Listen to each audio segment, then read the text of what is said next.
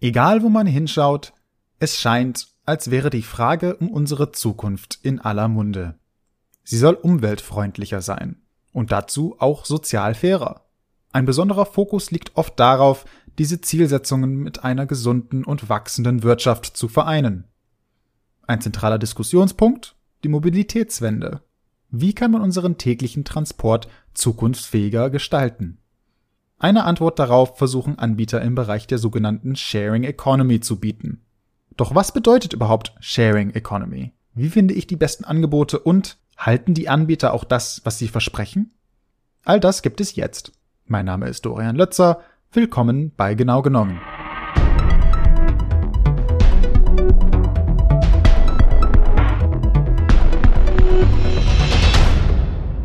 Von Roller und E-Scooter bis zum Mietwagen per App. Die Welt der Sharing Economy boomt in der Mobilitätsbranche in den letzten Jahren.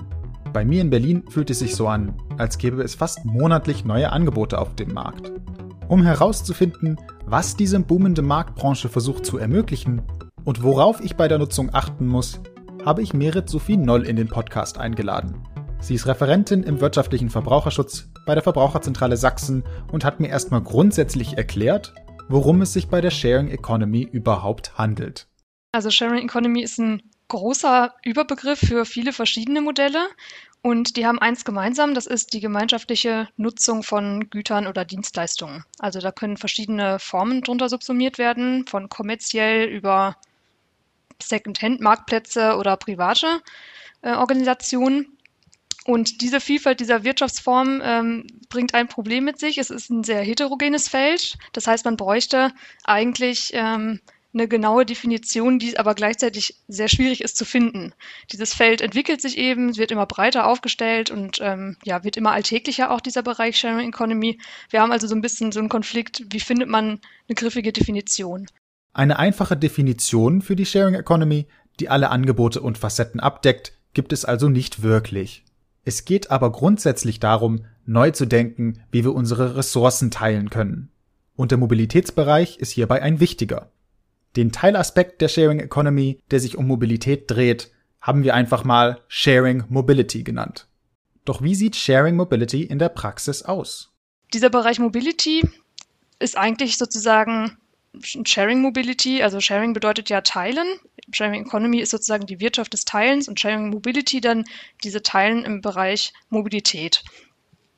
Genau, das geht also vom Bike-Sharing, ich teile also Fahrräder, ähm, über E-Scooter, was vielleicht auch viele Menschen schon gesehen haben in Städten, wenn die da rumflitzen, bis zum Carsharing, das ist also ja die zeitversetzte Nutzung von bereitgestellten Autos, die verschiedene Nutzerinnen und Nutzer dann fahren können. Insbesondere das Carsharing soll daran anknüpfen, dass deutsche PKWs in der Regel 23 Stunden am Tag stillstehen und in der Zeit nicht gefahren werden. Eine effiziente Nutzung sehe anders aus. Und dass die Gesellschaft sich Gedanken macht, wie wir unseren Transport zukunftsfähiger gestalten können, nutzen die Anbieter auch in ihrer Werbung. Denn das Teilen von Ressourcen hätte ja soziale, wirtschaftliche und auch umwelttechnische Vorteile. Und diese Vorzüge, diese sozialen, ökonomischen und umwelttechnischen, werden von den Anbietern natürlich auch an die Verbraucherinnen und Verbraucher adressiert. Diese neuen und flexiblen Angebote scheinen für uns dann fast so, als seien sie die ganz logische Weiterentwicklung unseres Transportsystems. Ganz so einfach ist das aber nicht. In allen Debatten um das Thema Sharing Mobility gibt es nämlich einen Aspekt, der immer wieder für Streitigkeiten sorgt. Der Wohnort der Verbraucherinnen und Verbraucher. Ich habe vorhin ja schon erwähnt, dass ich in Berlin wohne. Hier gibt es etliche Anbieter, die alles von Scooter bis zu kleinen LKWs zur Verfügung stellen. Ursprünglich komme ich aber vom Land und da sieht das ganz anders aus. Wenn ich meine Familie besuche, sind alle auf ihre Autos angewiesen, weil weder Bus und Bahn noch irgendein E-Scooter-Anbieter ein passendes alternatives Netz schaffen. Hier und da hört man von Pilotprojekten, die versuchen, landfreundliche Carsharing-Konzepte zu etablieren aber diese sind vereinzelt und dauern sicherlich noch eine Weile, bevor langfristige Lösungen gefunden werden können. Das heißt, die Sharing Mobility Branche verspricht viel, kann aber, zumindest zum jetzigen Zeitpunkt, gar nicht alle von uns erreichen. Wenn man aber in größeren Städten lebt, sieht das Bild dafür genau umgedreht aus. Es kann nämlich gut sein, dass die konkurrierenden Anbieter jetzt versuchen, sich gegenseitig vom Markt zu drängen. Deswegen gibt es auch sehr viele Angebote, zwischen denen wir aussuchen können. Doch worauf muss ich bei der Auswahl achten? Welche Anbieter jetzt äh, in der Stadt aktiv sind, lässt sich durch eine Suche im Internet relativ schnell herausfinden. Da wird es gut aufgelistet, da wird auch sofort sozusagen, kommt der Anbieter nach vorne und sagt, wir sind hier tätig. Die Anbieter sind ja meistens deutschlandweit tätig in sehr vielen Städten, dass man das also auch untereinander alles aufgefüllt bekommt. Ansonsten muss man sagen, kommt es wirklich erstmal primär auf die eigenen Bedürfnisse an des Verbrauchers oder der Verbraucherin. Also was habe ich vor? Was möchte ich machen? Wie lange möchte ich auch unterwegs sein? Also ein E-Scooter zum Beispiel wird jetzt vermutlich eher selten für die Erledigung von Einkaufen genutzt und erst recht nicht für eine Fahrt zum Möbelhaus, ne, sondern tatsächlich eher für die Fahrt von der Arbeit nach Hause oder zur nächsten Bahnstation oder wenn man abends was trinken gehen möchte in die Stadt. Also als Verbraucher oder Verbraucherin sollte man sich vorher dann überlegen, für welchen Zweck möchte ich eigentlich gerade etwas haben und welches Fahrzeug passt dazu. Nach diesen Schritten weiß ich dann nicht nur, welche Anbieter überhaupt in meiner Stadt tätig sind, sondern habe mir auch Gedanken zu meinen eigenen Ansprüchen gemacht. Wenn ich das erledigt habe, fällt es mir letztendlich leichter, zwischen den übrig gebliebenen Anbietern zu entscheiden. Das ist wichtig, denn zwischen den Anbietern gibt es Qualitätsunterschiede. Angenommen, ich möchte die Stadt jetzt erkunden und mir dafür ein Fahrrad mieten. Ich bin neu in die Stadt gezogen, möchte das ein bisschen erkunden, möchte ich also Bike-Shaming nutzen. Dann habe ich verschiedene Anbieter zur Auswahl im besten Fall. Und da ist für eine erste Eingrenzung immer ganz hilfreich, sich anbieterunabhängige Tests oder Recherchen anzuschauen. Eine gute Anlaufstelle für solche Tests ist zum Beispiel die Stiftung Warentest.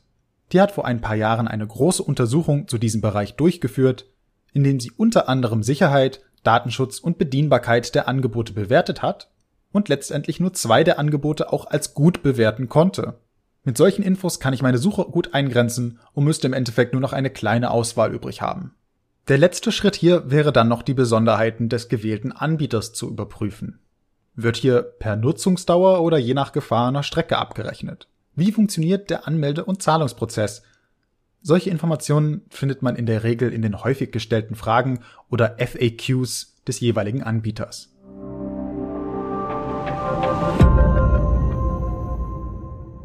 Jetzt, wo wir ein bisschen auf die Hintergründe der Sharing Mobility Angebote eingehen konnten, will ich das Ganze etwas kritischer unter die Lupe nehmen.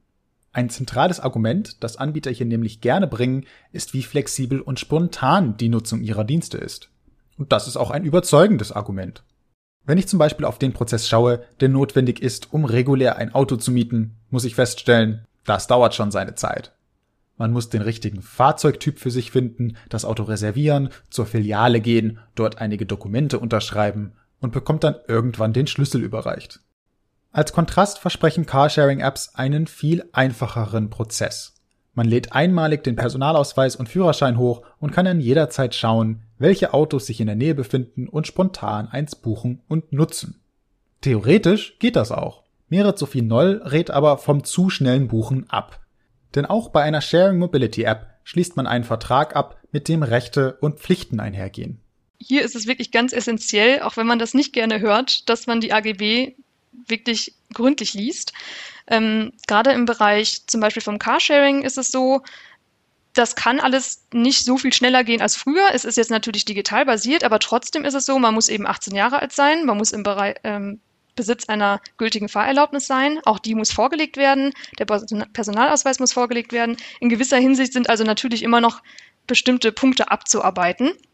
Es ist dann so, wenn Sie diese ja, diese Sachen sozusagen erledigt haben und die App runtergeladen haben, dann können Sie das Auto, was Sie sich rausgesucht haben, da gibt es eben verschiedene Modelle, verschiedene Größen, können Sie sich dann reservieren. Das unterscheidet sich dann auch meist vom Preis. Also ein großer Transporter ist natürlich teurer als so ein kleines Auto. Sie legen dann einen Zeitraum fest, wann Sie ähm, fahren möchten und eben, wenn diese Zeit beginnt, gehen Sie zum Auto hin, zu der Station hin, ähm, über die App oder über die Kundenkarte wird das Auto entsperrt und damit wird auch dieser Mietvorgang gestartet. Also dann beginnt sozusagen ähm, der Mietvorgang, die kostenpflichtige Mietzeit. Und es ist dann so, dass auch vor Beginn der Fahrt schon Pflichten, zum Beispiel beim Autofahren, auf sie abgelegt werden. Ähm, es ist dann meistens so, dass äh, da geschaut werden muss, bestehen hier schon Mängel, bestehen hier Schäden am Fahrzeug, dass man also da auch mal ein paar Minuten einplant und sagt, ich probiere mal alles durch, funktioniert der Blinker, funktioniert das Licht, habe ich das abgeglichen mit der Schadensliste, die hier vorliegt. In der App sind meistens Schäden aufgeführt oder es gibt ein kleines Bordbuch, wo die Schäden aufgeführt sind, dass man da als Verbraucher also schaut, das also alles abhakt. Und diese Punkte, das sind eben Pflichten, die muss man als ähm, Verbraucher, Verbraucherin dann erfüllen. Wenn wir alles, das wir bisher gehört haben, zusammennehmen, scheint es also so, als wäre der Prozess zur Vorbereitung, bevor man die Angebote nutzt, gar nicht so viel übersichtlicher und schneller als beim regulären Automieten. Zumindest bei der ersten Buchung. Um mit gutem Gewissen die Angebote zu nutzen, muss ich mir erst einen genauen Überblick zum Markt in meiner Stadt verschaffen. Dann durch eigene Recherche herausfinden, welche Angebote die für mich passendsten sind und zuletzt einen genauen Blick in die AGB werfen. Erst danach sollte ich mich registrieren und könnte das Angebot nutzen. Das klingt für mich nach Arbeit. Aber genügend Vorbereitung kann Ärgernisse vorbeugen. Denn es ist manchmal auch so, dass ähm, Anbieter unrechtmäßig Pflichten auf Verbraucher abwälzen. Wir hatten das in einem Marktcheck mal geprüft, zum Beispiel bei Bikesharing, dass da äh, Anbieter von ja, Fahrrädern gesagt haben, vor jeder Nutzung muss der Reifendruck gemessen werden. Das ist natürlich nicht alltagstauglich und man kann sich denken, wie soll man das machen, wenn man das Fahrrad gerade nutzen möchte, steht vorm Supermarkt, möchte losfahren, wo soll ich jetzt ein Reifendruckmessgerät herholen? Also das sind dann relativ eindeutige Fälle, dass hier in den AGB auch eine Schieflage besteht und da muss man natürlich als Verbraucher dann auch nicht ähm, drauf eingehen, sondern kann das monieren. Wenn ich also den Bereich von Sharing Mobility als einfache Lösung für all meine Transportprobleme gesehen hätte, würde mich enttäuschen, wie viel Vorbereitungszeit doch investiert werden sollte.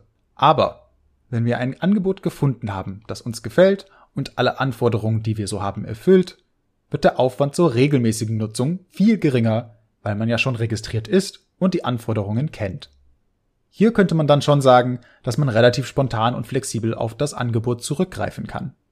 Spontane und flexible Nutzung sind aber nicht die einzigen Versprechen der Branche. Auf den Aspekt von Nachhaltigkeit und Klimaschutz, mit dem Anbieter dann generell gerne werben, kann man ein bisschen kritisch schauen, insbesondere beim Thema E-Scooter. Also um ein Beispiel zu nennen, ähm, im Juni diesen Jahres haben Taucher in Köln auf dem Grund des Rheins mehr als 500 E-Scooter ausgemacht. Das ist natürlich äh, eine ganze Menge und stellt, und das kann man sich denken, auch eine Gefahr für die Umwelt dar, denn diese Akkuummantelungen, die können natürlich undicht werden und Chemikalien dann aus den Akkus austreten. Und äh, so sind jetzt Städte tätig geworden, haben Parkverbote ähm, eingerichtet, Parkverbote am Rheinufer, an Brücken sind nötig geworden. Es wurden bestimmte Flächen ähm, bereitgestellt, wo Scooter nur noch hier parken dürfen. Immer wieder gibt es ja auch Probleme mit Scootern, die auf Rad- oder Fußwegen abgestellt werden. Die behindern dann also andere ökologische Fortbewegungsarten, wie eben Radfahrende oder zu Fußgehende. Und da muss man natürlich schauen, das ist jetzt nicht Problem der Verbraucherinnen und Verbraucher, aber Verbraucherinnen und Verbraucher müssen sich eben darauf verlassen können, dass diese Anbieter ihre Pflichten wahrnehmen und dass sie kein, ich sag mal, Sharewashing betrieben wird, also ein Greenwashing im Sharing-Bereich sozusagen, ne? dass man sich darauf verlassen kann, wenn hier mit ökologischem Handeln und Nachhaltigkeit und Klimaschutz geworben wird, dann muss da auch was hinterstecken. Und da wir jetzt eh beim rechtlichen Aspekt sind, interessiert mich als Technikbegeisterter auch die Datenschutzseite. Diese Dienste funktionieren nämlich häufig über GPS um orten zu können, wo wir und die Roller, Autos oder Fahrräder sich gerade befinden. Heißt das im Folgeschritt, dass ein Anbieter weiß, wann ich wohin gefahren bin oder wo ich mich gerade befinde? Was passiert überhaupt mit den Daten? Also alle Anbieter in Deutschland müssen sich nach der DSGVO richten. Grundsätzlich ist es aber so, dass natürlich, ähm, um das Angebot der Sharing-Anbieter nutzen zu können, diesen Anbietern schon erstmal Informationen zur Verfügung gestellt werden. Also neben der Standortbestimmung, das haben Sie gerade angesprochen, um eben freie Fahrzeuge zu finden, sammeln die Anbieter auch über das Nutzungsverhalten Daten und da können auch Bewegungsprofile erstellt werden. Also über die Zeiten, über Wegstrecken und auch Haltepunkte. Ähm, man muss aber natürlich sagen, die Anbieter sind verpflichtet, eine Datenschutzerklärung bereitzustellen und die sich der Nutzer oder die Nutzerin dann eben durchlesen kann. Und da lässt sich relativ zügig beim wiederum vorherigen Lesen herausfinden, wann Daten erhoben werden. Und das Stichwort lautet hier Bewegungsprofil. Also ich sag mal, die zwei Anbieter, die zum Beispiel von der Stiftung Warentest als gut bewertet wurden, die erfassen eben keine Bewegungsprofile. Die erfassen den Standort nur bei aktiver Nutzung der App. Dann wiederum wird das nicht weiter gespeichert und verwertet und auch erst recht nicht weitergegeben an andere Partner oder auch an Werbefirmen. Das ist meist ein Unterschied zwischen Firmen, die ihren Sitz im Ausland haben und auch in Deutschland tätig werden, äh, zu Firmen, die eben ihren Sitz in Deutschland haben und nur tätig werden in Deutschland oder im europäischen Ausland. Auf unserer Suche nach Wirtschaftsmodellen, die umweltfreundlicher und zukunftsfähiger sind, ist die Wirtschaft des Teilens, die Sharing Economy, sicherlich ein wichtiger Schritt. Ob und wie die verschiedenen Angebote, die sich gerade entwickeln, ihren eigenen Werbeversprechen gerecht werden, möchte ich gar nicht generalisierend bewerten. Das wird sich maßgeblich von Anbieter zu Anbieter unterscheiden. Nichtsdestotrotz ist festzuhalten, dass wir bei unserer Nutzung von Sharing Mobility Angeboten in der Verantwortung stehen, uns gut zu informieren. Ja, es geht jetzt viel schneller, zum Beispiel ein Auto in der Nähe per App zu buchen. Das heißt aber nicht, dass wir darauf einfach ohne weiteres zurückgreifen müssen oder auch sollten. Wie bei jeder anderen Branche gibt es große Unterschiede zwischen den Anbietern, ihrer Kunden und Klimafreundlichkeit und wie sie mit unseren Daten arbeiten.